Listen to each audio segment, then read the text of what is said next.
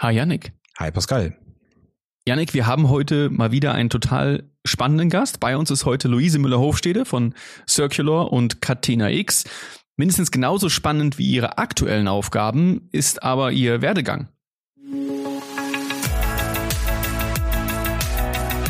Nagel Tiedemann, der Interview-Podcast.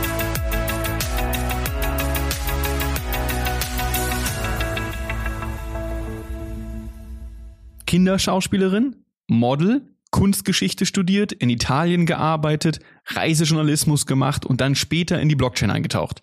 Ja, es sind ja eben diese unvorhersehbaren Lebensläufe, die das alles so, so spannend machen und die so spannend sind. Und ich freue mich jetzt schon wirklich darauf, mehr zu den einzelnen Stationen ihres Lebens von ihr zu hören. Und dann würde ich sagen, holen wir sie doch jetzt einfach dazu.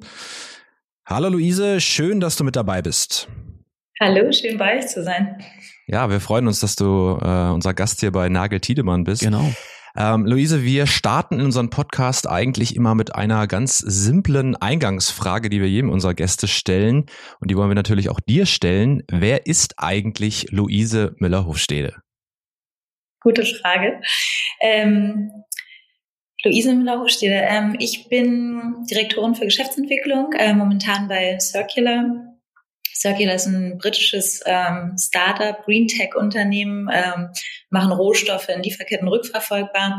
Ich bin ähm, Berlinerin, äh, ich bin Mutter, ähm, ich bin 38 Jahre alt und das ist so die, die heutige Luise Müller-Hochstehende. Ich glaube, wir unterhalten uns noch darüber, wer ich äh, gestern und vorgestern war. Mhm. Ja, genau so sieht's aus. Wir wollen ja ähm, sozusagen nah an unseren Gast herankommen und natürlich auch so ein bisschen äh, das, das Leben auch am, am Start beginnen. Also nicht ganz am Start, aber zumindest die, die Karriere so am Start beginnen. Ähm, du hast uns im Vorgespräch gesagt, dass du schon als Kind gearbeitet hast. Ähm, jetzt äh, wir müssen über Kinderarbeit genau, sprechen. wir müssen über Kinderarbeit äh, jetzt hier wohl reden. Äh, da müssen wir nicht erstmal nachfragen, was da was da los war. Nein, aber äh, kannst du ja vielleicht mal erzählen, was so der, deine ersten Schritte waren und und wie das zustande kam. Du hast wie gesagt angefangen im Bereich Schauspielerei. Äh, du hast als Model gearbeitet, äh, wie, wie gesagt in, in, in frühen Jahren schon. Ähm, wie war das? Wie kam es dazu? Ja, ähm, wie kam es dazu? ich glaube, ich war mit meiner Mutter ähm, bei Ikea einkaufen und auf dem mhm. Parkplatz sprach uns eine Frau an und ähm, ich war damals wahrscheinlich so zehn ähm, und hatte so sehr kurze Haare. Und ähm, die Frau äh, fragte, ob ich nicht Interesse hätte, in ihren Casting-Kartei aufgenommen zu werden, ja, für, für Kinderschauspieler. Und ich fand das interessant und bin dann da auch mit meiner Mutter hingegangen und habe dann relativ ja, früh angefangen, Kinderrollen, also deutsches Fernsehen ähm, zu übernehmen. Und das war quasi der Start meiner beruflichen Karriere. Hm. So, so kam es dazu auf dem Parkplatz, ja. Ist eigentlich, ist eigentlich spannend. Ich habe irgendwie das Gefühl, also irgendwie, damals ging das vielleicht noch. Ich glaube, wenn du heute irgendwie auf dem Parkplatz angequatscht werden würdest, dann würdest du wahrscheinlich relativ schnell reflexartig sagen, so, ja, lass uns mal bitte in Ruhe. Ähm, aber deine Mutter scheinbar war da offen für, oder? Meine Mutter war da auf jeden Fall offen für. Ich hatte auch noch der Zusatz, ich hatte relativ kurze Haare. Ähm, ist vielleicht auch noch eine ganz witzige Anekdote, weil ich wurde tatsächlich immer für einen Jungen gehalten und hatte dann auch meine ersten Rollenangebote ähm, für einen Jungen. Okay. Aber äh, das änderte sich dann schnell mit, mit wachsendem, wachsendem Haar. Wie lange hast du, wie lange hast du das gemacht? Also so vor allem in, in jungen Jahren? Ähm, ach, ich, also ich meine, große Karriere hatte ich nicht als Kinderschauspielerin, aber ich habe sicherlich in vier, fünf ähm, Film- und Fernsehproduktionsprojekten mitgewirkt. Ähm, und habe dann, das war dann so ein bisschen ähm, der Übergang dann auch zur, äh, zur Arbeit als ähm, Model oder Darstellerin. Also ich würde sagen, vielleicht so ähm, diese Kinderschauspiele habe ich wahrscheinlich gemacht, bis ich so zwölf war ähm, oder dreizehn war und dann mit 14, 15 fing es dann richtig an mit der Modeltätigkeit. Genau, mhm. das war quasi auch über eine ähm, Agentur hier in Berlin, war damals äh, so die, die führende Model, äh, Modelagentur. Berlin hatte irgendwie ein großes äh, Alleinstellungsmerkmal, weil ähm, aus Berlin herauskam, sage ich mal, ähm, nicht die klassischen Models, sondern äh, auch so die, sag ich mal, mit Edge, ja, und Mhm, äh, mhm. andere Gesichter, äh, nicht die man sonst so kennt. Und, und äh, Berlin war in den 90er Jahren und dann Anfang 2000er Jahren ja sehr erfolgreich als, äh, sag ich mal, als, ähm, als Quelle von äh, Menschen, dann auf dem internationalen Markt ähm, ja, ähm, Darsteller, Darsteller wurden. Dann bist du ja quasi relativ früh in deinem Leben in, sage ich mal, die Berufswelt eingestiegen. Ist das dann für dich, war das jetzt schon so eine Art Beruf oder Berufung oder hast du es als Job wahrgenommen oder war es eher so, ja, das ist, das ist jetzt meine Freizeit, die ich äh, in, in dem Bereich auch noch sehr stark verbringe? Also wie war so die Wahrnehmung damals bei dir? Ja, ähm, also als ich glaube, als diese Kinderschauspielgeschichten, die waren äh, äh, pure pleasure äh, und Mhm. hatte nichts Ja. mit ähm, hatte nichts mit Druck oder irgendwas zu tun. Und dann die äh, Modeltätigkeit, das war was anderes. Ähm, da habe ich richtig gelernt, professionell zu sein. Und man muss dazu auch sagen, dass ich seitdem ich 15 bin, dann auch finanziell unabhängig war. Ähm, also Mhm. ich hatte quasi ja, brauchte den Support der Eltern nicht mehr, ähm, war relativ früh in einer Position, ähm, reisen zu können, machen zu können, was ich wollte. Also äh, nicht nur Geschäftsreisen, sondern auch Privatreisen. Und äh, hatte da auch so eine ja sehr strenge französische äh, Agentin äh, in dieser Berliner Modelagentur, die ähm, ja immer sehr sehr streng auch mit mir war. Also die äh, ja also man so und so muss man erscheinen und äh, ja gewaschene Haare und gepflegte Nägel und äh, hatte immer ihre High Heels in der in der ähm, da in ihrer Bürotasche und die wechselte sie, sie kam quasi mit Sneakern zum Büro und wechselte dann dort immer in High Heels und Mhm. äh, Pünktlichkeit und äh, Vorbereitung. Also ich wurde da gedrillt ähm, und es tat mir sehr gut. Und ich habe auch relativ schnell gemerkt, dass diese äh, Modeltätigkeit, also abgesehen davon, dass es natürlich schon darum geht, ne, nach welchem Aussehen wird da gesucht und, und passe ich da in das Profil oder nicht. Aber viel des Erfolges hängt auch eben mit ähm, der Disziplin zusammen und, und der Professionalität, die man da an den Tag legt. Und das haben wahrscheinlich auch viele ähm, in dem Alter noch nicht gemacht. Aber war damit, würdest du sagen, wir, wir sprechen ja heute so ein bisschen über deine, über deine bisherige Karriere, über deinen bisherigen Lebenslauf, und ohne jetzt an dieser Stelle zu viel vorwegzunehmen. Aber wenn man sich das in der Gesamtheit mal anschaut, dann zieht sich so ein bisschen durch, dass du eigentlich, eigentlich irgendwie immer dein Ding gemacht hast. Ja, du hast, ähm, ähm, du hast relativ viele spannende, spannende Wechsel. Da, da, da sprechen wir heute noch ähm, in, in, den, in den nächsten Minuten, in der nächsten Stunde drüber. Aber würdest du sagen, dass das auch gerade dadurch, dass du so früh sozusagen in eine, in eine Form von Berufsleben eingestiegen bist, sich dann so ein bisschen dieses dein Ding machen, Luises Ding machen, so durch, so ein bisschen durchgezogen hat? Hat sich das so ein, so früh geprägt, dafür einfach, einfach irgendwie deinen, äh, deinen Weg zu gehen? Absolut, hundertprozentig. Ähm, ich glaube, mir wurde relativ früh ähm, von der Arbeitswelt gezeigt, dass ähm, ja, ähm, dass das Selbstständigkeit bringt und äh, und dass diese Selbstständigkeit ähm, einerseits eine finanzielle Selbstständigkeit, aber auch eine ähm, ja, so ein so ein Selbstbewusstsein, was damit einhergeht, ähm, einem sehr viele schöne Sachen ermöglicht. Ähm, und Unabhängigkeit war mir immer extrem wichtig. Ähm, Mhm. Und das wurde mir sicherlich auch durch mein Elternhaus mitgegeben. Ähm, aber diese Unabhängigkeit ist ähm, alles für mich, ja. Du bist dann zum Studium, aber du hast in Frankfurt studiert. Frankfurt Und auch in, Richtig Frankfurt. Frankfurt. das ist, ja, das, das ist wichtig. Äh, genau. Und, äh, und auch in Italien. Italien wird sich auch noch durch deine Karriere noch relativ stark durchziehen. Aber wie bist du zu Kunstgeschichte gekommen? Ja, ähm, man muss dazu sagen, ich wäre wahrscheinlich oder ich bin nicht der, äh, der Typ, der studiert hätte. Ähm, Mhm. Ich glaube einfach aus dem Grund, ich habe so das akademische Sitzfleisch nicht so richtig. Ähm, Ja. Und man muss ja auch verstehen, dass ich ähm, ja auch eigentlich in der Karriere war, äh, ne? also mit dieser Modeltätigkeit. Ähm, Ja. Viele schöne Dinge, viele schöne Projekte, lauter nette Leute kennengelernt und, und, und gutes Geld damals auch verdient.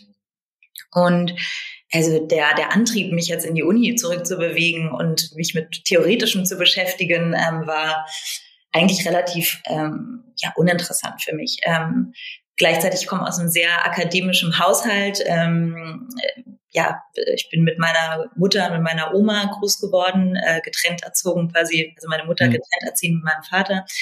Und ja, das ist ähm, äh, ja, also äh, daher kam dann auch so quasi diese, äh, diese ja, irgendwie auch Druck aus dem Elternhaus, mhm. die studieren, stand überhaupt nicht zur Frage, dass ich das nicht konnte. Und dann dachte ich mir, okay, was kann ich studieren? Ähm, ich wäre gerne Anwältin wahrscheinlich geworden. Ähm, da war mir aber eben das Studium auch zu hart. Ich war damals auch verdammt faul. Äh, oder also da hättest du, da hättest du akademisches Sitzfleisch, glaube ich, gebraucht. Ja da hätte ich es gebraucht. Ich wusste, wie lang dieses Studium ist. Ähm, das war überhaupt nicht in meinem äh, Interesse, was ich jetzt in meinen Zwanzigern machen möchte auf dieser Welt. Und dann dachte ich, naja gut, Berlin ist schon irgendwie meine Base, wäre ich gerne und guckte mich quasi um, was gibt's denn hier eigentlich in Berlin? Und, und zu der Zeit gab es dann in Frankfurt oder äh, einen Studiengang Kulturwissenschaften, das war damals relativ neu. Und es war die Europa-Universität, also da waren auch viele Studenten von, von überall her und ähm, und dann dachte ich, naja, fange ich einfach das an. Und äh, natürlich bin ich im Nachhinein extrem froh, dass ich studiert habe, äh, Kulturwissenschaften angefangen habe zu studieren und dass mir da ja wahnsinnig viel Futter fürs Leben mitgegeben worden mhm. ist. Ähm, und dann bin ich aber ähm, ja über Erasmus dann nach Italien gegangen, nach Florenz erst. Und, ähm, und dort gab es keine Kulturwissenschaften, dort gab es Kunstgeschichte. Und mhm. meine, ich, ich komme aus einer Kunsthistorikerfamilie, äh, relativ renommierte Kunsthistoriker und habe dann dort tatsächlich auch meine Liebe zur äh, Kunstgeschichte entdeckt. Das ist natürlich in Florenz auch äh, der beste Ort eigentlich, um dieses Thema sozusagen äh, voranzutreiben und den, äh, sozusagen auch auf den Kern zu kommen, weil äh, Florenz natürlich eine absolute Kunststadt ist und äh, allein wenn man sich die Architektur anschaut und die Kunstwerke, die dort ausgestellt sind, die Offizien und so weiter. Also das ist der, eigentlich der perfekte Ort genau, äh, um das, um das zu studieren, würde ich sagen. Ähm, was du gerade gesagt hast, würde ich aber ganz gerne nochmal aufgreifen. Du hast gesagt, du warst froh oder du bist froh, dass du studiert hast. Bist du auch froh, was du studiert hast? Weil ich, äh, wenn ich jetzt an, an mich oder an uns beide, Pascal und mich auch denke, wir beide haben äh, ähm, auch eine Sozialwissenschaft oder Sozialwissenschaften studiert, ich Politik, Pascal Soziologie und sind jetzt in der Auto- und IT-Industrie äh, unterwegs, äh, was ja eigentlich gar nicht so auf den ersten Blick zusammenpasst. Ähm, aber auch wir beide würden, glaube ich, sagen, dass wir auch heute noch auch von unserem Studium in, in manchen äh, Situationen auch durchaus profitieren. Wie ist das bei dir? War auch sozusagen das was, ist das auch was, was dich heute noch irgendwie umtreibt oder das, was dir vielleicht auch an einer oder anderen Stelle weiterhilft? Ja, äh, natürlich. Also ich glaube nicht so sehr vom inhaltlich faktischen. Ja. Ne? Also damals, was ich damals gelernt habe, bringe ich heute zur Anwendung. Und ich glaube, das zieht sich ja dann auch durch meinen Lebenslauf. Ich habe halt wahnsinnig ähm, viele Perspektiven und in verschiedene Richtungen gegangen. Und ich glaube, diese ähm, Unterschiedlichkeit ähm, vom Hintergrund, die ich so angesammelt habe, die hilft mir mhm. täglich und bis heute und selbst in der Automobilindustrie, in der ich heute tätig bin, ähm, enorm, ähm, weil diese, diese erweiterte Perspektive, der Horizont für, für anderes, ähm, davon profitiere ich und ähm, hoffentlich auch die Automobilindustrie von mir ähm, bis heute. Ja, ich finde, das ist ja auch, ähm, es ist etwas sehr typisches für den, für den deutschen Bildungsstandort zum Beispiel sehr, sehr straight in so einem Tenure zu denken, dass man irgendwie was studiert hat und das, was du studiert hat, das wird dann am Ende dein Job und dein Job, der ist am Ende, der, der, der geht irgendwie durch, irgendwie bis zur Rente. Und Biografien sehen ja nicht so aus, ja, aber, aber das Berufs-, also das, das Bildungssystem in Deutschland ist sehr, sehr stark darauf ausgelegt, dass man im Prinzip das macht, was man gelernt hat.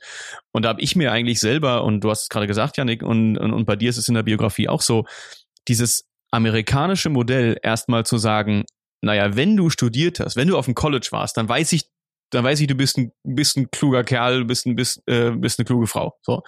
Und das reicht mir, das reicht dem Arbeitgeber erstmal. Wenn du irgendwie dich, dich irgendwo anders, also du bewirbst dich irgendwo überhaupt, hast nichts Technisches gemacht, bewirbst dich irgendwo Technisches und du hast studiert, dann sagt dir jemand, ja, ich weiß, du kannst komplexe Sachverhalte lösen, du kannst äh, verschiedene Perspektiven einnehmen, über den Tellerrand denken, systemisch denken und so weiter. Das beweist alleine die Tatsache, dass du studiert hast. Und das finde ich etwas, was in Deutschland viel fehlt, aber vielleicht auch langsam kommt, weil ja sowieso einfach eine sehr amerikanische Unternehmenskultur auch immer stärker irgendwie Einzug hält.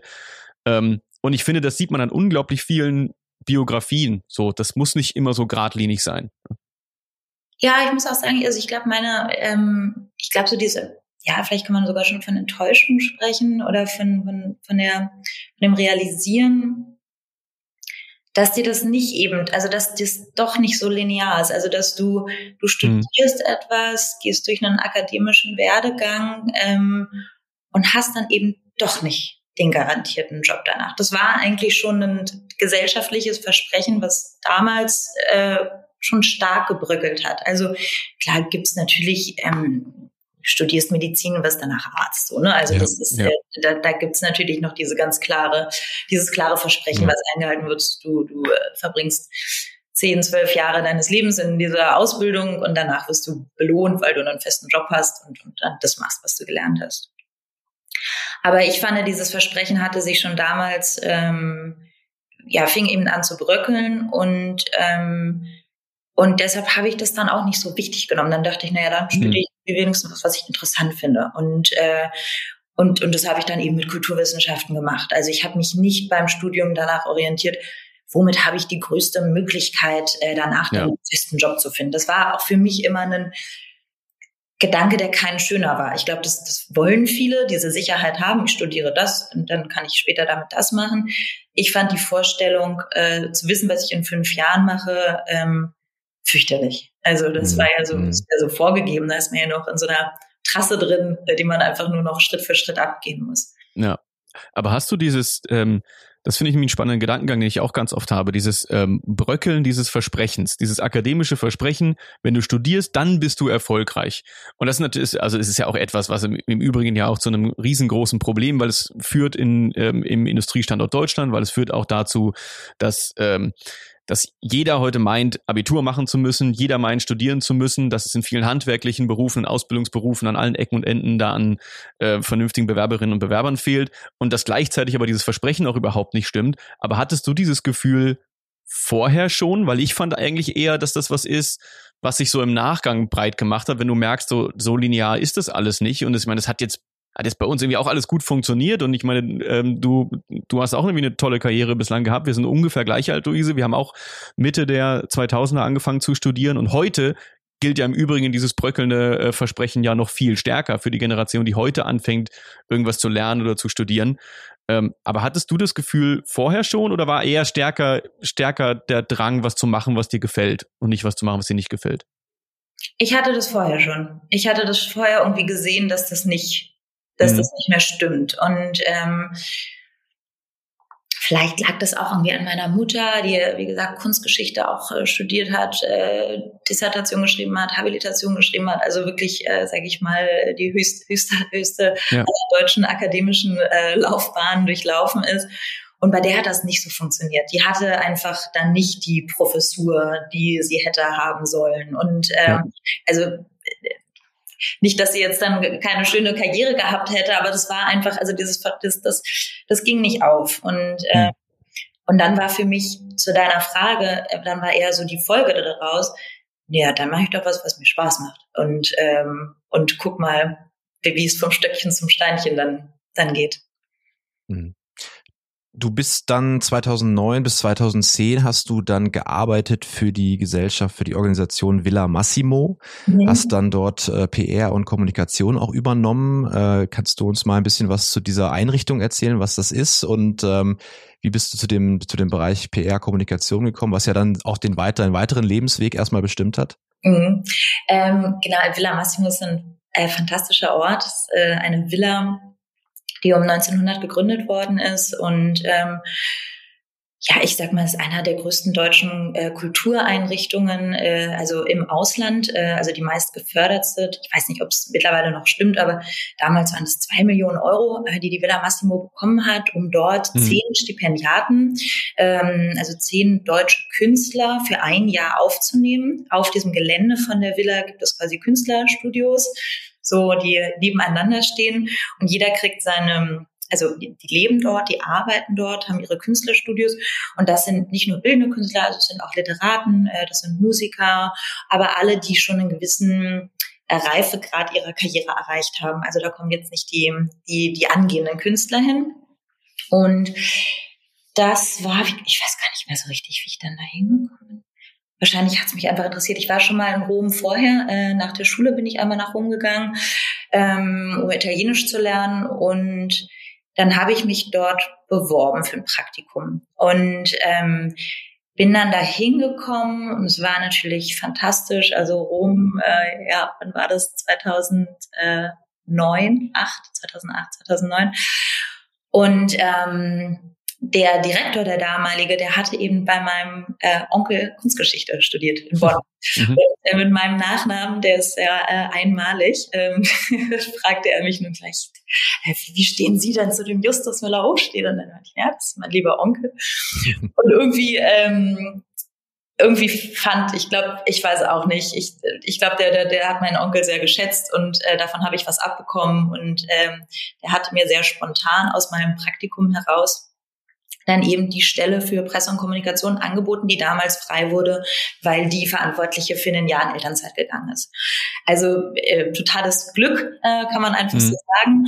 Und äh, ich habe mich aber der Aufgabe gewachsen gefühlt und ähm, es wurde, wurde mir gegeben und ich habe es gerne angenommen und ähm, ja hatte dann dort ähm, war dann festarbeitend äh, überraschend in Rom und eben nicht nur mehr mit einem dreimonatigen Praktikum. Mhm. Ja, ich finde es auch so, ähm, also hier ziehen sich auch, und je, und je länger wir diesen Podcast machen und je mehr Folgen wir machen, ähm, desto mehr ziehen sich so bestimmte bestimmte Dinge auch durch verschiedene Gespräche durch, die ich total spannend finde. Und eins, ähm, und das, ich, ich erinnere mich ähm, an unsere allererste Folge mit Anna Trung von, von Carriot und daran erinnere ich mich auch immer wieder. Das war unsere erste Folge und danach haben wir das immer wieder besprochen. Ähm, einmal natürlich dieses Nicht-Lineare einer Karriere, aber auch und das finde ich dann auch so spannend, ähm, weil es so wichtig ist, dass andere Menschen Zutrauen in einen haben und man das auch wahrnimmt und annimmt. Also man, du hättest ja zum Beispiel auch sagen können, oh, das traue ich mir gar nicht zu oder das ist ja gar nicht jetzt genau das, was ich gelernt habe. Naja, mit dem Thema kenne ich mich aus, aber Kommunikation, PR, weiß ich nicht. Du hättest ja auch sagen können, ma, vielleicht nicht. Aber es ist dir angeboten worden, es wurde dir, es hat auch jemand Zutrauen in, in dich gehabt, gesagt, ich glaube, dass du das hinkriegst, ich biete dir das an und ich glaube, dieser Schritt ist für dich der richtige und dass man manchmal auch das Vertrauen braucht, das andere sozusagen in, in ein Selbst setzen. Und das haben wir in ganz vielen Gesprächen tatsächlich festgestellt und stellen das immer wieder fest. Ja, wir, ähm, wir, wir, wir haben ja auch so ein bisschen, unser, unser Podcast soll ja auch so ein bisschen, ich nenne es mal Karriere-Podcast sein, also so, dass man vielleicht auch anderen die Inspiration dafür gibt, wie sich bestimmte Lebensläufe entwickeln können, ähm, vielleicht auch Jüngeren Mut zu machen, eben auch gar nicht auf so dieses Lineare so zu schielen. Ähm, aber ich finde das spannend, aber eine spannende Feststellung, dass Zutrauen in einen von anderen, von, ähm, von man kann es Mentoren nennen oder wie auch immer, schon eine sehr wichtige Rolle in einer Karriere spielt. Ja, man muss halt vielleicht da, Entschuldigung, dazu auch noch sagen, du warst ja auch noch in einem, in einem, in Anführungszeichen, fremden Land. Also hast ja sozusagen auch noch, ich weiß jetzt nicht, wie groß die Anteile waren, da, die du da dort Italienisch dann auch äh, natürlich sprechen musstest und inwiefern du da auch schon in der Lage zu warst, das alles auch in einer fremden Sprache oder einer neuen Sprache auch zu machen. Das ist ja nochmal eine zusätzliche Herausforderung, äh, gerade im Bereich Kommunikation in einem, in einem ja, neuen Land für einen selbst.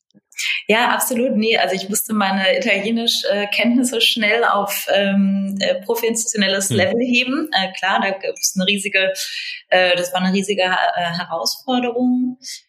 Ähm, ja, ich glaube, es ist immer so eine Mischung. Also es gibt natürlich irgendwie den, den, den Glücksfaktor. Ne? Ich war zu dem Zeit an dem Ort und dann ist gerade diese Frau ja. in Mutterschaft gegangen und äh, oder in Elternzeit gegangen.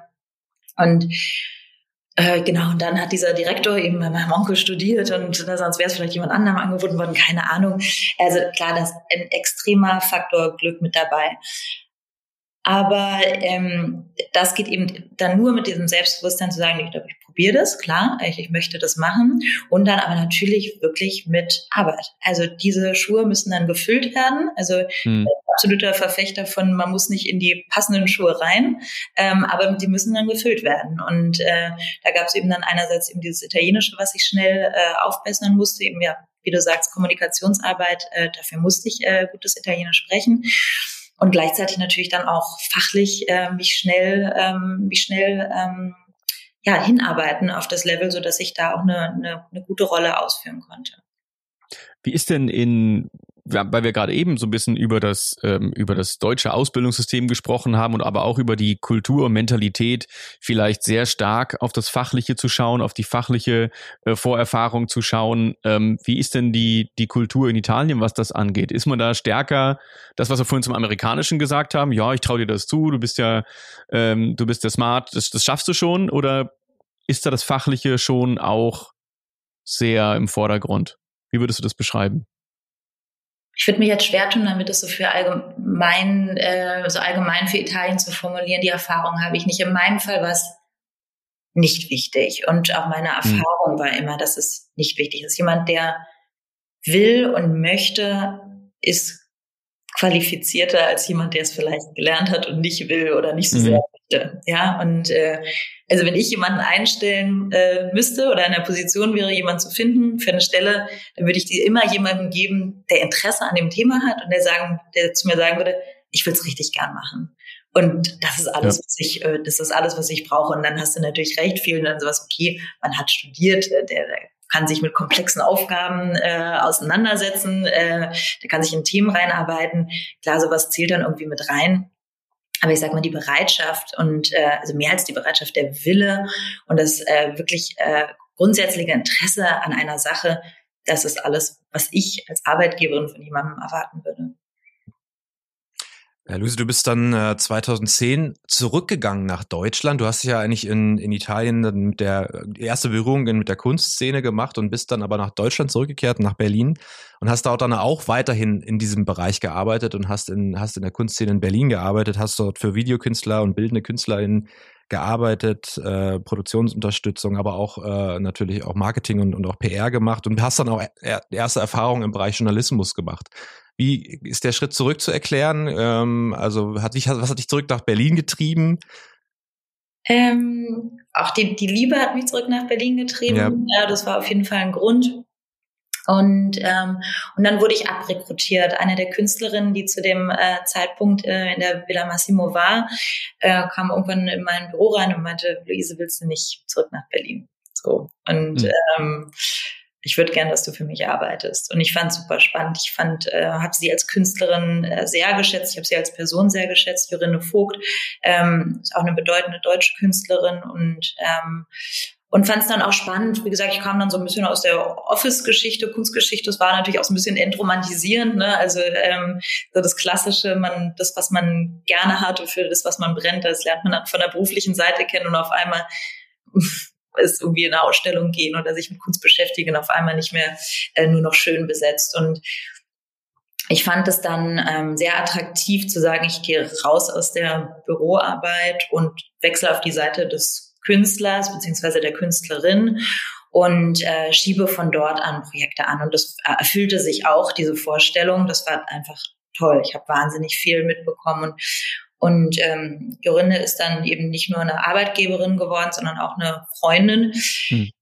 die, ich weiß nicht mehr, wie lange ich bei ihr gearbeitet habe, aber wahrscheinlich so anderthalb Jahre, vielleicht waren es zwei, ähm, die meinte irgendwann zu mir, Luise, du musst hier raus. Das geht so nicht weiter. Also, und, und ich war erst irgendwie äh, verwirrt und meinte, so, ist irgendwas los, oder bist du nicht zufrieden? Und sie meinte einfach, nee, das ist ja einfach nicht dein Weg. Und ähm, weißt du, du, wenn du nicht selber Künstlerin werden möchtest, wollt, das wollte ich tatsächlicherweise nicht, war dieser Weg, dieser Karriereweg sehr begrenzt. Und die hat mich äh, liebevollst rausgeschoben und meinte, mach mal mach mal, mach mal was dein eigenes Ding. Und ähm, ja, und zu der Zeit ja auch ähm, ja, habe ich mit einer äh, Freundin, die damals, äh, mit der, der habe ich auch zehn Jahre, mittlerweile über zehn Jahre meinen Karriereweg jetzt auch bestritten. Caroline, ähm, ja, hatten, hatten wir dann gesagt, na ja, sie wollte schreiben, ich wollte fotografieren und wir hatten irgendwie beide großes Interesse an Reisen, sind schon sehr, sehr viel zusammen gereist und haben dann gesagt, okay, dann lass uns doch Reisejournalismus machen. Äh, ich fotografiere, wir produzieren gemeinsam, du schreibst und haben dann ähm, ja relativ schnell ja, verschiedenste Medien bedient. Wir hatten einen Reisepodcast auf äh, Flux FM oder eine Radiosendung war es eigentlich. Podcast mhm. war damals noch gar nicht. Äh, wir hatten eine Radioreisesendung einmal wöchentlich auf Flux FM, das ist hier ein Berliner äh, Radiosender und äh, hatten dann die Möglichkeit für die Süddeutsche Zeitung, so der Süddeutsche Zeitungsverlag, ähm, ja, so Reisebücher zu produzieren. und haben dann auch für ja andere Medien, sage ich mal, Reiseberichte gemacht. Und ja, es war fantastisch. Also viereinhalb Jahre ähm, hm. nur gereist, nur selbst produziert, sich selbst überlegt, was würde man gerne machen, welche Geschichten würde man gerne covern, welche Region würde man gerne machen. Und da war quasi äh, Fotografie absolutes Mittel zum Zweck. Ja, und äh, so, so kam das. Also es, äh, es, es klingt so, als gäbe es Schlimmeres im Leben. Ja, es war natürlich, also viele, viele beneideten einen für das, ähm, aber es war natürlich dann auch irgendwann, auch das entromantisierte sich. Ähm. Klar. Ja, Arbeit ist es trotzdem am Ende, ne? Also Arbeit ist es trotzdem und wenn man dann in so eine Situation kommt, wo man dann reisen muss, um Geld zu verdienen ähm, und man eigentlich gerade nur in Berlin sein möchte, ähm, mhm. dann ist es irgendwie, also das Gefühl, reisen zu müssen, ist kein schönes, muss ich sagen. Das ist ja auch, äh, es ist, Janik und ich kennen das ja auch ganz gut. Irgendwie als Journalisten geht es uns ja auch so, dass man dann auf der einen oder anderen auch erstmal auf dem Papier ganz netten Dienstreise äh, unterwegs ist und vielleicht so auf, irgendein, auf irgendeine Konferenz äh, nach Amerika fliegt, irgendwie nach San Francisco fliegt. Ähm, und das ist dann natürlich auch dann immer sehr, sehr schnell heißt so, oh ja, ihr habt's ja gut und so wie du arbeitest, möchte ich auch gerne mal Urlaub machen und sowas. Aber was man natürlich meistens nicht sieht, ja, ja, du fliegst dann natürlich aber irgendwie zwölf Stunden hin, um da irgendwie äh, einen einzigen Tag zu sein oder zwei, um dann wieder zurückzufliegen und du kommst da zurück und brauchst danach eigentlich vier Wochen Urlaub. Ja? Korrekt, und, also äh, genau, genau, genau so war es. Also ich äh, habe wenig ja, wie gesagt, es hat nicht viel mit rumbummeln oder in der Sonne liegen ja. oder dann im schönen Eckcafé zu sitzen äh, zu tun, sondern ja, natürlich Stress. Man muss produzieren, man muss da was abliefern und äh, war trotzdem schön. Aber wie gesagt, ähm, das entromantisiert sich dann nach einer Zeit dann eben auch, wenn das eben das Stetige ist. Ne? Mhm. War das eine Phase, in der du auch vielleicht zum ersten Mal beruflich, das ist jetzt so ein kleines Foreshadowing, äh, beruflich auch so in, in, ähm, in Berührung mit dem Thema Nachhaltigkeit gekommen bist? Also, weil man, man kann kaum reisen, ohne das Thema Nachhaltigkeit ein bisschen mitzudenken. Ähm, hat dich das schon damals angefangen, ein bisschen zu bewegen? Weil heute prägt es natürlich sehr stark deinen, deinen aktuellen Job. Also genau, nochmal zu, zu, unserem Eingangsthema. Also die, die, die heutige Luise, die beschäftigt sich sehr viel mit Nachhaltigkeit oder mit, mit Impact. Ähm, ich muss ganz ehrlich sein, das war damals kein Thema. Und ich hatte auch nicht das Gefühl, dass das irgendwie meine Generation so umgetrieben hat. Also das mhm. war nicht, ähm, das Bewusstsein dafür war nicht da. Nein, also es gab so manche Freunde, die im Freundeskreis dann irgendwie vegetarisch wurden, aber eher so aus ethischen Gründen. Ja, also ich will kein Tier essen. Aber das hatte nichts mit äh, CO2-Emissionen zu tun und, und Viehzucht und so. Das war, das, das kam wirklich spät für mich, äh, wirklich sehr, sehr spät. Ja.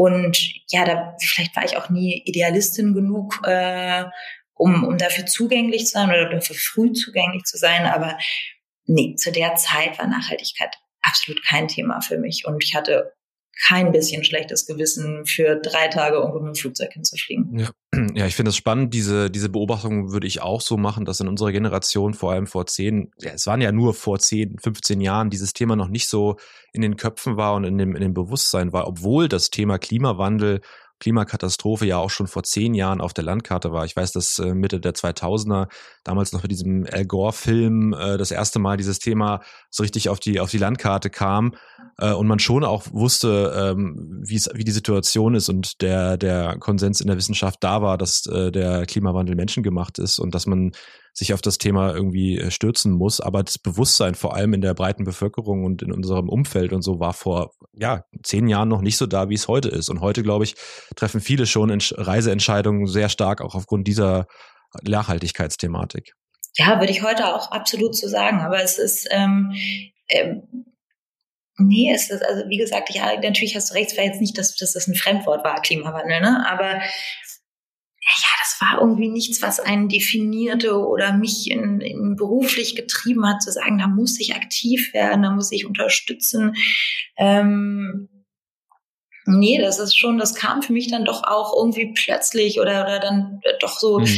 äh, so eine Exponentialkurve irgendwie, die, da war es auf einmal da. Und ich meine, wie gesagt, heute definiert das ganz, ganz viele Entscheidungen, ähm, wo, wie man in Urlaub fährt, wo man in Urlaub fährt und, und wie man sich Mobilität im Allgemeinen, äh, wie bewegt man sich durch die Stadt und äh, wie bewegt man sich in seinem Leben. Aber nee, damals war das einfach, ähm, einfach wirklich, äh, das Nee, es hat vielleicht höchstens, ich würde sagen, vielleicht, ähm, ja, also es waren jetzt eben auch weitere Reisen. Ich erinnere mich an eine äh, Reise, die ging nach Südafrika, so eine sehr äh, ja, unterprivilegierte Region, ähm, wo ich dann wahrscheinlich auf jeden Fall das erste Mal ja richtig Armut gesehen habe, richtig ländliche Armut gesehen habe. Und ähm, und das war vielleicht, das kann man vielleicht schon auch sagen, waren ja so, so Momente meiner, meinem Lauf, meiner Laufbahn, die sich irgendwie festgesetzt haben und die mich auch doch noch mhm. nachhaltig beschäftigt haben, ja. Ja, du bist dann ähm, also du hast jetzt ja gerade gesagt, das war eine, eine, schöne Zeit, dieses, diese, diese Zeit als Reisejournalistin, als Fotografin, ähm, auch eine harte Zeit natürlich, weil es ja ein Job war und es ging ja nicht äh, in, in erster Linie ums, ums Vergnügen, sondern du musstest natürlich auch mit den Verlagen und äh, den jeweiligen Zeitungen, musst du deine Stories auch an den, an, an den Mann und an die Frau bringen. Mhm. Ähm, wie kam es, dass es dann sozusagen zu einem Ende kam nach diesen vier Jahren, ähm, wenn du sagst, es war eine, war eine aufregende, schöne Zeit, aber du hast ja dann doch irgendwann festgestellt, jetzt muss es wieder einen Cut geben, jetzt musst du wieder in eine andere Richtung gehen. Äh, es kam ja dann zu der, zu der, oder du hast dann eine, eine Kommunikationsagentur, FBT, gegründet. Wie, wie kam es dann dazu? Also wie hast du dann diesen, diesen Umschwung erlebt? Mhm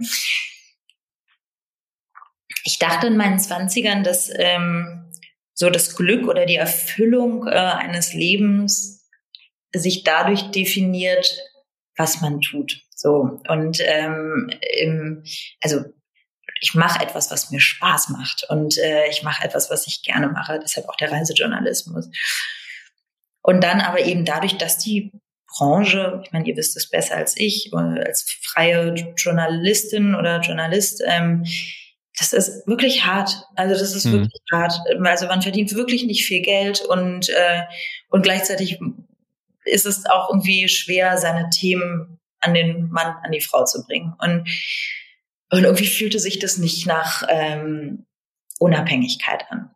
Und das fühlte sich nicht nach dem an, wo man sagen könnte, na, ich bin jetzt eigentlich in einer Position, wo ich sehr gut nach links und rechts navigieren kann, sondern man, man musste das irgendwie machen, um, um Geld zu verdienen, um seine ja. Miete zahlen zu können. Und das war irgendwie konträr zu dem, was ich ähm, so in meiner Modeltätigkeit noch hatte oder dann auch links und rechts neben mir sah. Ne? Also so von Leuten, die halt eben ihren klassischen akademischen Werdegang dann anständig zu Ende gebracht haben, die dann ihre festen Berufe hatten und und, äh, und, und zusätzlich dazu kam halt eben auch noch, dass dieses Reisen sich dann nicht mehr so, so gut angefühlt. Also die, die Erfüllung des Jobs war auch nicht mehr ganz so da. Und ähm, gleichzeitig gab es dann einfach natürlich auch eine Expertise, die sich mit diesen Produktionen aufgebaut hat und Content. Also es war der Anfang also dieser Reisejournalismus war der Anfang von Social Media, der war Anfang von Instagram, der war Anfang von Blogs und der war der Anfang von Influencern. So, ne? Das war irgendwie so diese, mhm. diese Zeit, als ich angefangen habe, gab es das noch nicht und dann gab es noch die Überlegung, ah, machen wir einen Blog? Nee, und wie soll denn das irgendwie finanziert werden und wer zahlt einen denn dafür? Verkaufen wir da lieber direkt ans Magazin unsere Geschichten. Und äh, war vielleicht die falsche äh, Geschäftsentscheidung damals, wenn man halt so einer der ersten gewesen, die das dann gemacht mhm. hätten. Aber, aber auch ich bin froh, dass ich keine Reiseinfluencerin geworden bin. Aber ähm, genau, das war irgendwie so, so der Punkt. Ich sah, sah da irgendwie keine Perspektive. Es war nicht unabhängig und es fühlte sich nicht frei an. Und die Expertise, die sich damit aufnimmt, diese Content-Produktion, daraus gründete sich dann eben gemeinsam mit meiner äh, Freundin und Arbeitskollegin ähm, diese Content-Agentur in Berlin. Das heißt, wir, wir fingen dann an, für Webseiten, für Apps Content zu kreieren, initial eben mit Reiseinhalten und dann ging es aber auch ganz schnell zum Beispiel in die Automobilbranche oder mhm. verschiedenste Arten von Plattformen. Also es generalisierte sich und ähm, das war sehr erfolgreich. Das war sehr erfolgreich, weil man muss verstehen, zu der Zeit waren Webseiten ganz wichtig. Also jeder, jedes Unternehmen hatte irgendwie sehr viel Geld in teure, tolle Webseiten investiert und, und in Apps und was weiß ich was. Und dann gab es diesen Punkt, wo die ganze Industrie oder die Welt, die sich nun diese Webseiten gebaut hatte, ja, was machen wir denn da jetzt rauf? Also ja, was, was, was machen wir denn jetzt mit dieser Webseite? Und mhm. Äh, und auf einmal war Content King. Und jemand, der quasi äh, Content angeboten hat, also Befüllung dieser ganzen Plattform, ähm, der konnte damit wirklich äh, gutes Geld verdienen, beziehungsweise war gefragt. Und, äh, und so haben wir das auch erlebt und ähm, äh, hatten dann eben auch ja, sehr erfolgreich diese Content-Agentur gegründet hier in Berlin. Hm. Das war ja, du hast es gerade schon gesagt, so ein bisschen auch deine ersten Berührungen mit der Automobilindustrie, die dich ja mhm. aktuell ja schon auch umtreibt. Wie hast du das damals wahrgenommen? War das schon, hast du schon ein bisschen Aufbruchstimmung wahrgenommen, Automobilindustrie? Wir haben das auch, auch eine Sache, die Janik und ich häufig thematisieren. Das ist ja auch so die, die Jahre nach dem Dieselskandal. Ähm, also eine Branche, die sich auch ein bisschen neu erfinden musste, die sehr knallhart aufgezeigt bekommen hat, dass sie vielleicht auch ein bisschen in die Jahre gekommen ist und äh, dass es an der einen oder anderen Stelle geknirscht hat. Auch einen neuen Kommunikationsbedarf haben. Genau. Ne? Also sich anders darstellen, äh, natürlich auch, was das Thema Nachhaltigkeit anbelangt, äh, wenn man jetzt die Dieselthematik da auch zugrunde liegt. Das war ja ein ganz großer Schwerpunkt, der in den letzten Jahren da auch gesetzt wurde. Da gab es ja definitiv auch eine Lücke bei der, in der Kommunikationsstrategie. Ja, ich glaube, dass ähm, also was sich aufgezeigt hat, war eigentlich der Innovationsbedarf. Ne? Also ich meine, Content hatte dann viel mit Digitalisierung und eben mit Plattformbusiness und so weiter zu tun. Und ja, ich glaube, was ich so mein erstes Signal damals von der Automobilbranche, was kam, so, die sind innovationsbedürftig, die, äh, die, die brauchen Sachen, die sie vorher nicht brauchten. Das ist eine Möglichkeit. Mhm. Also das ist auch eine Geschäftsmöglichkeit. Und man wird auf einmal gefragt von so einer großen, ehrfürchtigen, konservativen Industrie, was für die zu machen. Und man, und das war irgendwie ein tolles Positioning und war so, ah, cool, ich biete was an, was ihr Großen haben wollt. Ähm, und das war, ähm, das war irgendwie so ein guter, das war ein guter Klickmoment und es hatte, ähm, und es hat sich gelohnt. Die haben gut bezahlt. Ne? Ich meine, jetzt nochmal aus dem Journalismus kommt, äh, wo, keine Ahnung, Reiseartikel manchmal nur so ein paar hundert Euro eingebracht hat, ähm, waren das natürlich auf einmal ganz andere Dimensionen, in denen man sich bewegte.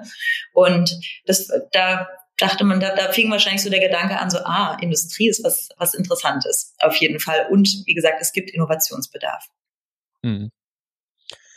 Luise, bevor wir vielleicht ähm, gleich langsam ähm, nochmal so auf deine aktuellen ja. Positionen schauen oder auf den, äh, man könnte fast so ein bisschen hm, sagen, gleich kommt so ein bisschen in der Biografie der Break, wo es auch sehr ins, ins äh, Technologische reingeht. Ja. Das, ist, das ist ganz spannend, weil vielleicht so die erste sehr größere Veränderung oder der erste größere Cut so inhaltlich kommt. Vorher würde ich aber ganz gerne ähm, mal unsere Rubrik starten, nämlich was mich bewegt. Wir bitten ja alle unsere Gäste, ein, ein Thema, eine, eine Fragestellung, irgendwas mitzubringen, was sie gerade ähm, beschäftigt. Das muss nicht mit dem eigenen Job zu tun haben, das kann was politisch-gesellschaftliches sein, es kann was aus der Freizeit sein, ähm, wie auch immer, irgendwas, was dich gerade bewegt, was treibt dich denn gerade um, Luise? Ich freue mich schon auf den ersten Moment, wenn ein Gast mal kommt mit einer Lieblingsserie bei Netflix oder so und wir darüber mal sprechen können. Den ja, Moment da warte ich auch nicht. bis heute noch drauf.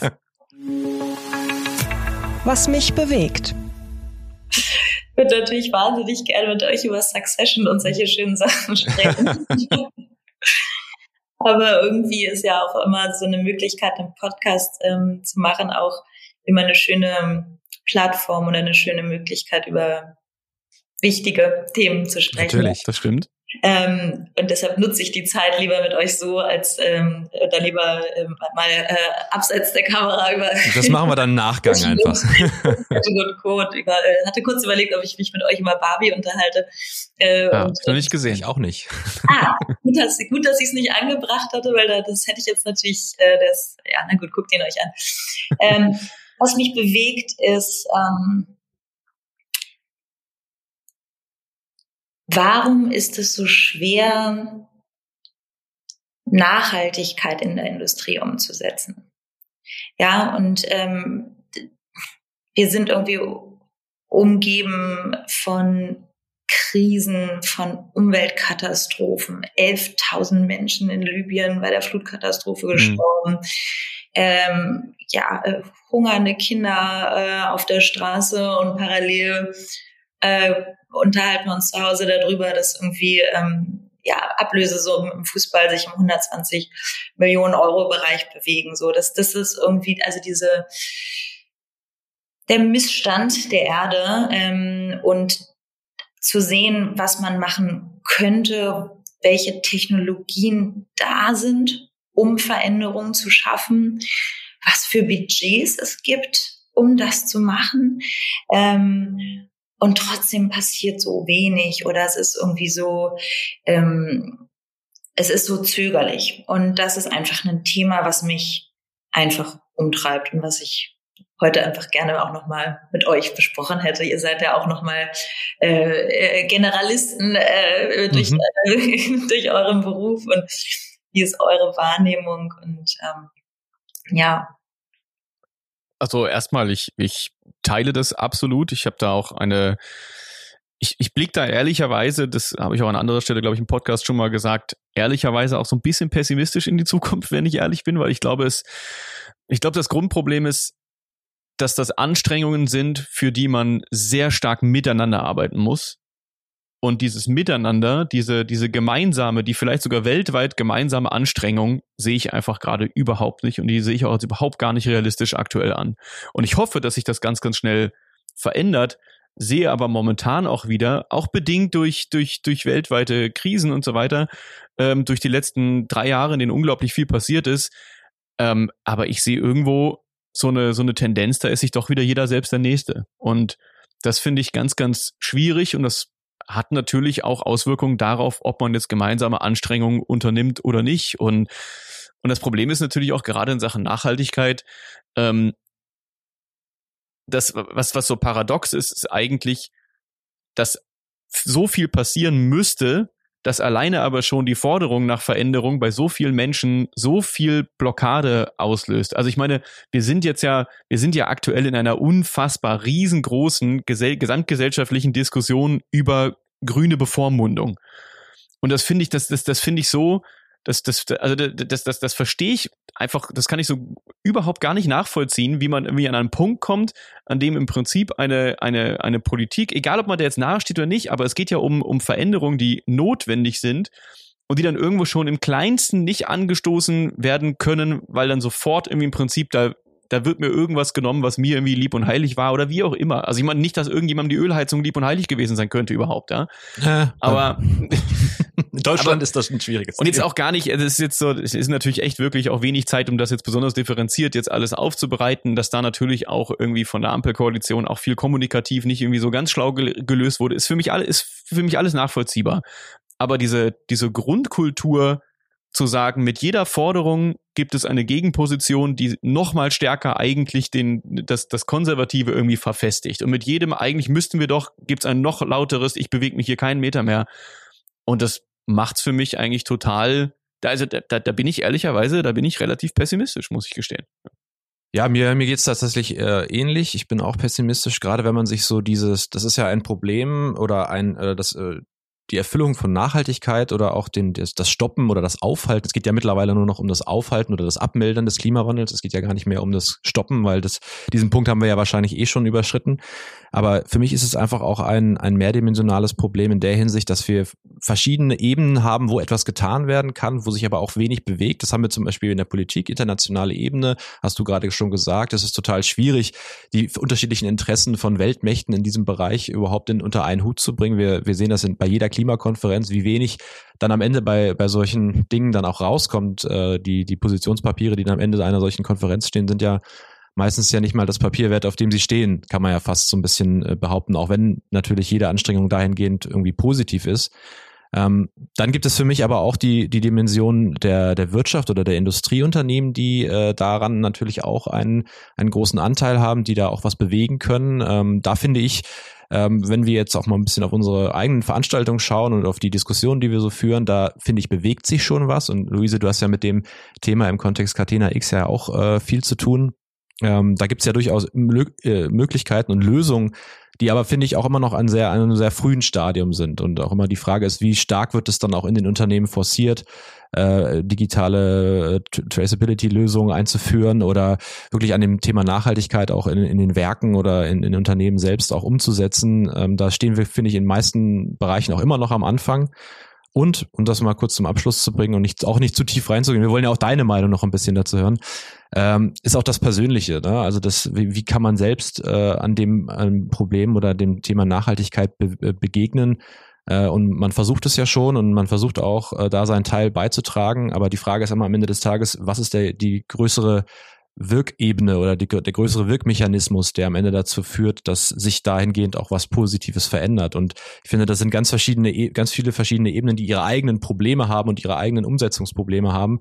Unter die unter einen Hut zu bekommen, ist, finde ich, auch bin ich auch sehr pessimistisch und glaube auch nicht, dass dass wir da äh, nennenswert in den nächsten Jahren vorankommen werden. Auch wenn ich das Gefühl habe, dass die nachfolgenden Generationen dort mit dem Thema deutlich äh, energischer herangehen und auch wenn man sich die, die Proteste auf den Straßen und auch die Proteste, die jetzt natürlich sehr in der Kritik stehen der letzten Generationen äh, anschaut. Aber die Dringlichkeit ist, finde ich, in den nächsten Generationen deutlich spürbarer als jetzt vielleicht bei uns oder auch in natürlich auch den Generationen über uns. Äh, und da glaube ich, das, was danach nach uns kommt, wird mehr erreichen als wir. Luise, bist du optimistischer als wir? Ja, das ist eine gute Frage, weil ich, ich, ich, ich kann so eine Diskussion nicht pessimistisch stehen lassen, weil dann jetzt hören das dann Leute und dann denken sie, oh nein, die sehen das auch pessimistisch, dann wird das alles eh nichts und dann irgendwie so eine pessimistische Haltung habe ich dann Angst, dass das in sowas abrutscht, in so ein Gleichbild oder in so eine, ja, also dann, ähm, dann muss ich mich ja jetzt eh hm. eh nicht mehr bemühen. Ähm, deshalb, ich, ich versuche es mal kurz auf. Also, da musst du das Ruder jetzt rumreißen. Ja, ich versuche das Ruder mal rumzureißen, obwohl ich euch natürlich recht gebe. Ich glaube, ich bin pessimistisch, was die Geschwindigkeit angeht. Also auch das, was du, Janik, gerade nochmal angesprochen hast. Ähm, ähm, es, geht, es geht nicht, es wird nicht schnell genug gehen. Ähm, aber ich bin optimistisch ähm, und vielleicht noch mal eine, bevor ich das Ruder rumreiße. Ich, ich erlebe quasi eine Industrie und ähm, vielleicht das, um jetzt auch nochmal für die Zuhörer zu sagen, ich, ich bin im sehr, sehr starken Austausch mit der Automobilindustrie, nicht nur mit den OEMs, also mit den Automobilherstellern, sondern eben mhm. auch mit den ganzen Organisationen und Zulieferern entlang der Lieferkette äh, global von äh, China, Afrika über ähm, ja also äh, allgemein europäisch. Und ich erlebe ja eine Industrie, die auf jeden Fall gelähmt ist von der Berg ist so hoch, die Aufgaben sind so groß. Ähm, die, das, das, da, da guckt man irgendwie nur nach oben und sagt, ach Gott, ach Gott, und, äh, und, und, und der logische Schritt, äh, die logische Konsequenz ist nicht, nicht der Schritt nach vorne. das ist das, was ich erlebe. Andererseits, und jetzt reiße ich das Ruder rum, sehe ich natürlich auch Fortschritt. Und ähm, ich glaube, Katina X ähm, Automobil äh, Association, äh, die sich quasi darum kümmert, also den ersten äh, ja, ähm, Datenraum für die Automobilindustrie bereitstellt. Ich werde nicht zu technisch, sonst, sonst verlieren wir mhm. hier. ähm, dort bist du im, dort bist du im Vorstand. Ne? Also wir kommen jetzt ja gerade quasi fließend kommen wir jetzt durch das Thema, was dich bewegt, natürlich auch zu deinem aktuellen äh, Job, einmal bei Circular ähm, und auf der anderen Seite eben auch im Vorstand von Catena X. Genau. Und ähm, ich habe durch Circular einfach den Blick auf diese Lieferkette. Ähm, es geht mhm. letztendlich darum, ja, wir sind in der Energiewende. Äh, die Energiewende bedarf den Ausbau ähm, erneuerbarer Technologien. Äh, auf Hochdeutsch sind es Solarpaneele, Windräder und, ähm, und Batterien im, im größten äh, Sinne, also Batterien für, für Autos und Batterien für ja, Speichersysteme. Und all diese drei erneuerbaren Energietechnologien, die kommen mit einem erhöhten Bedarf an Rohstoffen daher. Ähm, wir brauchen also viel, viel, viel, viel hundertfache Mengen von den Rohstoffen, die wir eben aus der Erde gewinnen müssen. Äh, Kobalt, Lithium, Nickel, Stahl, Kupfer, das sind so die, die Klassiker. Und ähm, gleichzeitig macht es das sehr schwer, weil der Ausbau oder der Abbau äh, dieser Rohstoffe nicht konfliktfrei ist. Manche besonders konfliktbehaftet. Kobalt wissen wir alle, starke mhm. äh, Verbindung mit Kinderarbeit. Aber auch Kupfer und äh, ja, Aluminium, Stahl, all das, es kommt quasi mit einer Industrie daher, die ja sehr verschmutzend ist. Ähm, ähm, auch was, was CO2-Emissionen angeht. Und wenn man eben nicht die Lieferkette beziehungsweise auch den Anfang der Lieferkette ich sag's mal, unter Kontrolle bringt, ähm, dann wird diese Energiewende einfach nur eine Verschiebung von Emissionen werden, nämlich von der Straße hin zu ähm, zu den Fabriken und zu den zu den äh, Minen, äh, wo die Rohstoffe abgearbeitet, ähm, abgebaut werden. Und ähm, genau dieser Trade-off, also ähm, Emissionen hier weg, also wir sehen sie nicht mehr, wir riechen sie nicht mehr hier in Berlin in der Innenstadt, also sind sie ja nicht mehr da, das stimmt natürlich nicht. Das heißt, man mhm. muss diese Lieferkette unter Kontrolle bekommen. Und gleichzeitig, wie kriegt man diese Lieferkette unter Kontrolle in einem Ökosystem, was bis vorher, also bis dato keine Zusammenarbeit kannte, sich untereinander nicht kannte und ähm, eigentlich nur mit ökonomischen Interessen behaftet war. Also Preis, Preis, Preis, Preis, Preis. Und das kennen wir ja alle aus der Nachhaltigkeit. Der Bio-Joghurt kostet mehr als der Nicht-Bio-Joghurt, ähm, weil einfach mehr ähm, Arbeit reingeht, das ökologisch oder ökologisch her, ähm, herzustellen. So, also das ist quasi so, so der Stand der Dinge und äh, Katina X ist eben ähm, der Verein, der sich äh, gegründet hat, um einen Datenraum dieser Automobilindustrie zu stellen. Und dieser, jetzt nochmal der Sprung von, warum reden wir über Datenraum? Gerade haben wir noch über die Lieferkette und über, über Nachhaltigkeit gesprochen. Daten, also Digitalisierung und äh, Lieferkette und Nachhaltigkeit in der Lieferkette muss zusammengedacht werden, weil eben diese Kontrolle über die Lieferkette kommt nur mit Sichtbarkeit in die Lieferkette und zwar mhm. mit Sichtbarkeit über die Aktivitäten und das steht für Daten. Daten sind quasi die Informationen, die man braucht, um bewusstere äh, Entscheidungen treffen zu können. Nicht nur als Endkonsument, sondern auch als, als äh, Geschäftsorganisation. Und bei Katina X sehe ich extrem stark diese Zusammenarbeit und eine extrem ehrliche und gute Unterhaltung darüber, wo stehen wir, äh, wie ehrlich müssen wir mit diesen Themen umgehen und egal, ob wir jetzt eigentlich immer in einem anderen Verhältnis saßen, Zulieferer und Automobilindustrie, wir setzen uns jetzt an den Tisch und überlegen uns, wie baut man jetzt diese Datenautobahn, nenne ich sie jetzt einfach mal, mhm um diese Informationen austauschen zu können. Und wie kriegen wir die noch kleineren äh, Zulieferer, die irgendwo versteckt in der Lieferkette sitzen, von denen wir überhaupt gar keine Ahnung haben, dass sie in unserem Lieferantennetzwerk sind, wie kriegen wir dazu, diese Daten bereitzustellen? Und das ist, äh, da sehe ich extrem viel Fortschritt, extrem viel gute ähm, gute, gute Arbeit und auch extrem viel Adoption der Industrie, aber eben auch von anderen europäischen Ländern oder internationalen Ländern. Ähm, da, da bin ich jetzt aber schon, äh, wenn wir jetzt leider auch bei, bei dem Thema und bei dem aktuellen Thema auch dann bleiben wollen, auch sozusagen in der Zeitschiene.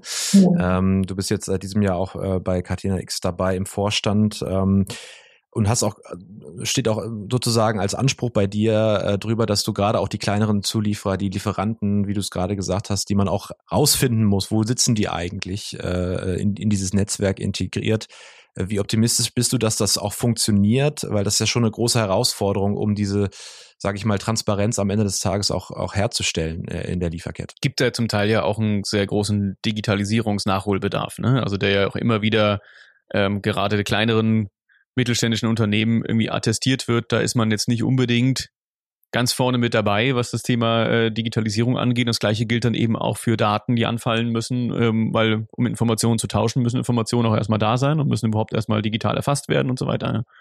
Ja, ich glaube, die, also der Missstand ist natürlich da, äh, stimmt komplett.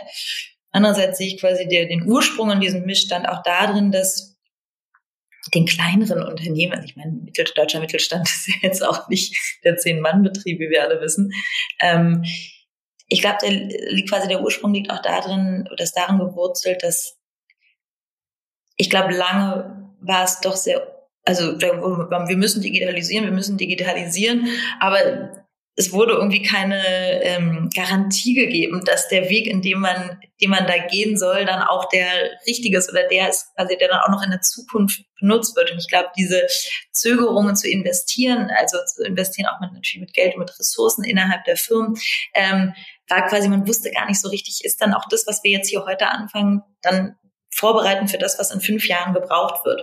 Und diese Garantie oder diesen Ausblick gibt Katina, ne? dass man sagt, okay, wir als Industrie einigen uns hier auf gewisse Regeln in einem gewissen Raum und wir als große Automobilhersteller, wir machen alle mit, wir sagen euch, wir wollen es nur so. Das ist der Standard, den wir benutzen wollen. Und das gleichzeitig gibt einen Startschuss dann eben auch für kleine Organisationen zu sagen, ah, okay, also hm. diese Zuversicht, das ist eben auch das, was in, in Zukunft benutzt wird oder benutzt werden soll, ähm, glaube ich, dass das, das weicht schon mal die, äh, die, ähm, die Schwelle auf. Und dann ist natürlich auch noch, wie zuversichtlich bin ich, dass es dann wirklich adaptiert wird. Ähm, ich glaube, es ist eine gute Mischung aus Zuckerbrot und Peitsche und äh, ich glaube, ohne Peitsche wird es auf gar keinen Fall funktionieren. Ähm, schön, wenn es mit Zuckerbrot funktioniert äh, und, und Incentivierungen schaffen. Aber zum Schluss muss jemand klare Worte finden und sagen,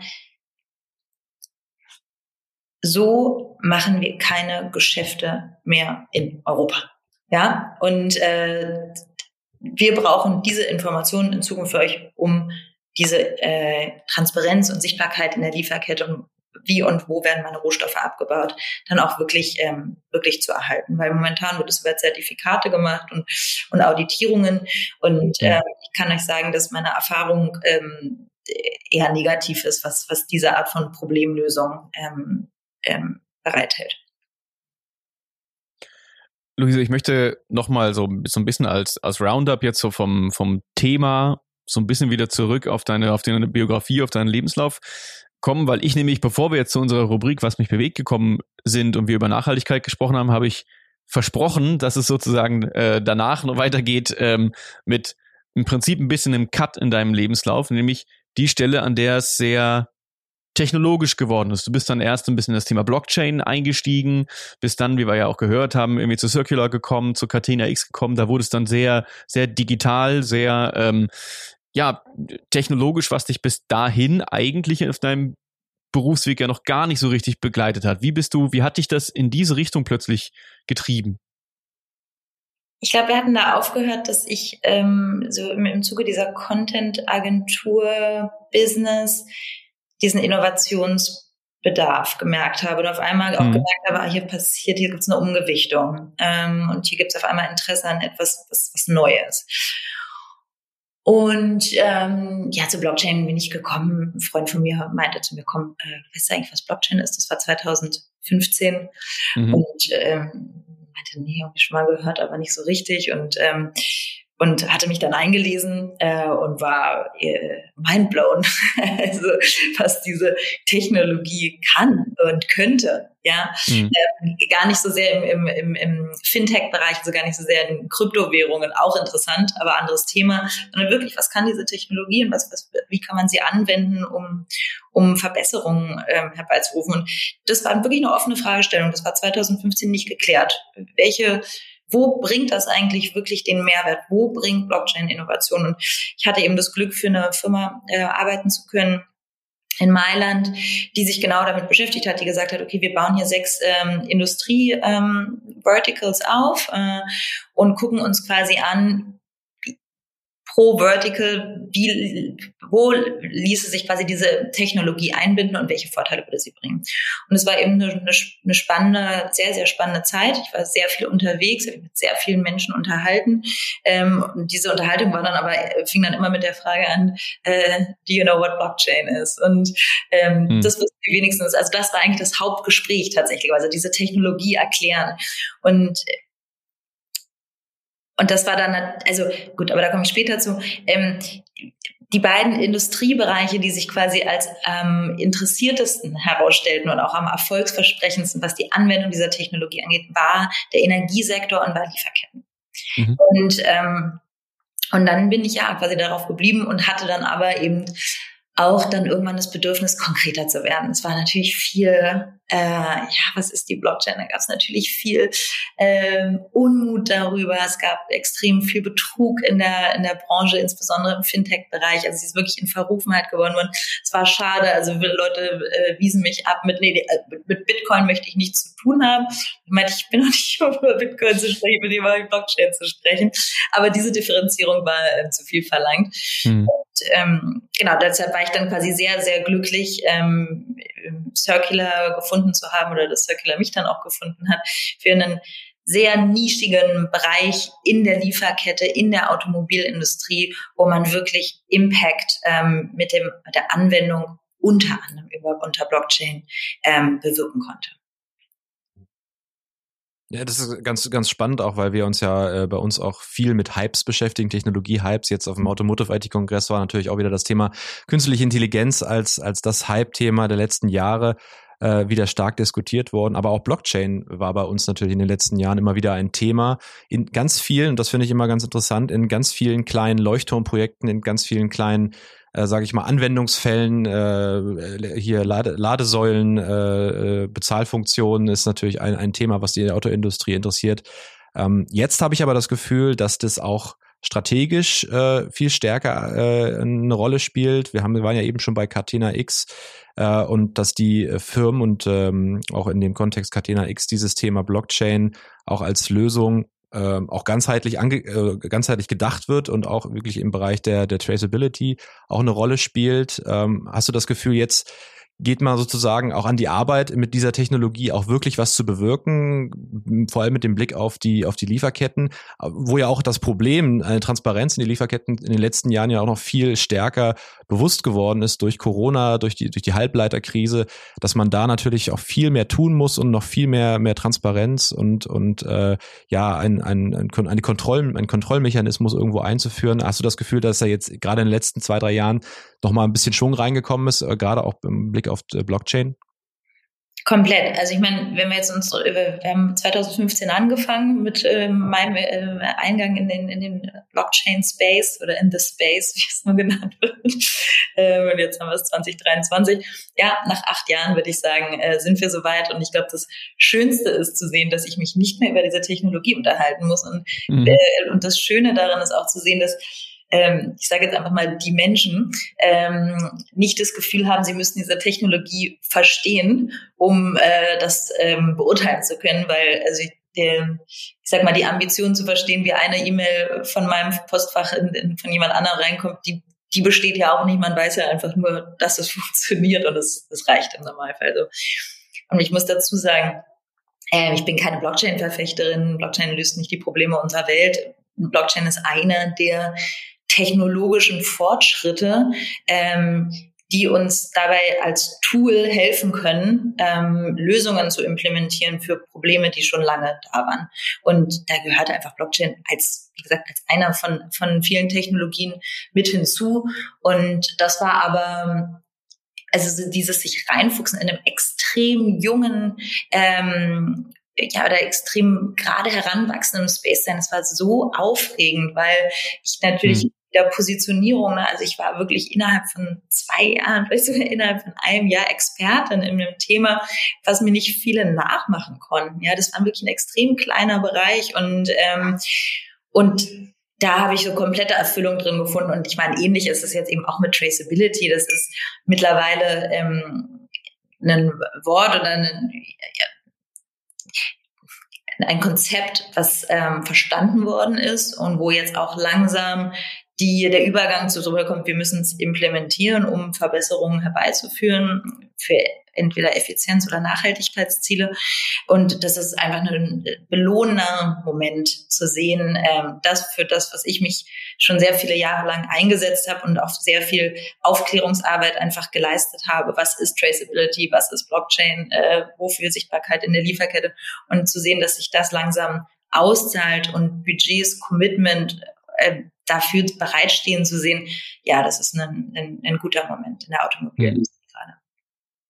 Das ist eigentlich schon, ist ja schon fast ein schönes Schlusswort, äh, weil wir nämlich auch langsam so ein bisschen ans Ende des Gesprächs kommen. Ähm, aber vielleicht mal so als kleiner, kleines Roundup. Ähm, wir, wir haben jetzt ja bei dir jetzt auch heute einfach über eine, eine, eine Berufsbiografie, über eine Karriere gesprochen, die bislang wirklich auch überhaupt nicht linear war oder wo viele, viele Breaks drin sind und ich, und ähm, ich ich habe es vorhin schon gesagt, ich liebe das einfach, mich mit Gesprächspartnern zu unterhalten, die diese Form von, ähm, ja, von vielleicht unvorher gesehenen äh, Wechseln irgendwie drin haben. Ähm, Janik mit Alain Bühler haben wir uns darüber unterhalten, dass sie nach Manila gegangen ist und ein Möbel-Startup gegründet hat. Ja, also aus irgendwie aus einem riesigen Industriekonzern-Background raus dann dahin ist, Möbel-Startup gegründet hat, hat vielleicht nicht so funktioniert ähm, oder vielleicht nicht äh, langen Atem äh, nicht nicht genug gehabt und dann wieder zurück irgendwie in die in die Industrie. Also auch an der Stelle vielleicht an alle Zuhörerinnen und Zuhörer jetzt gerade die ähm, die Folge noch nicht gehört haben, auch gerne mal reinhören, weil ich das einfach immer so unglaublich spannend finde wenn man diese Perspektiven auch mal so,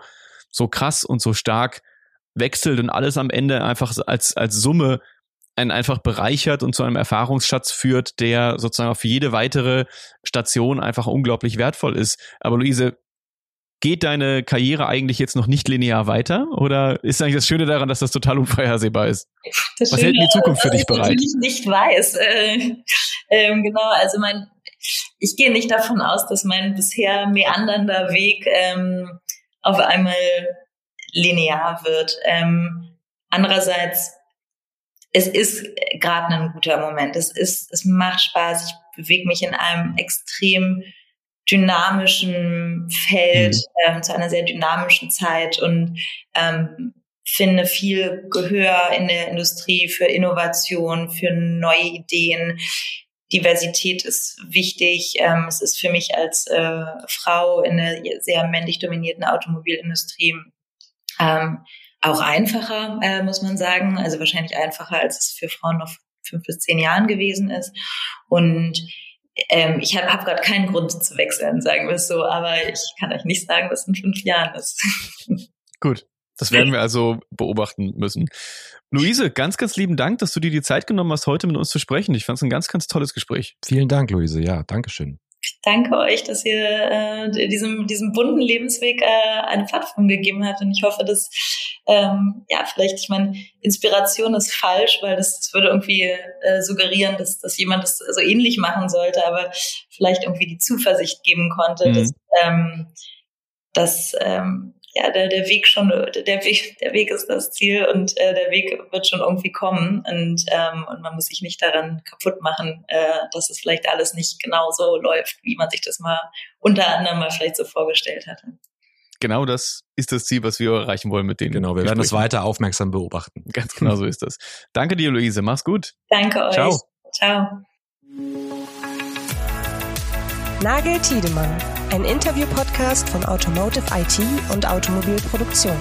Alle Infos zur Folge in den Show Notes. Weitere Episoden überall, wo es Podcasts gibt.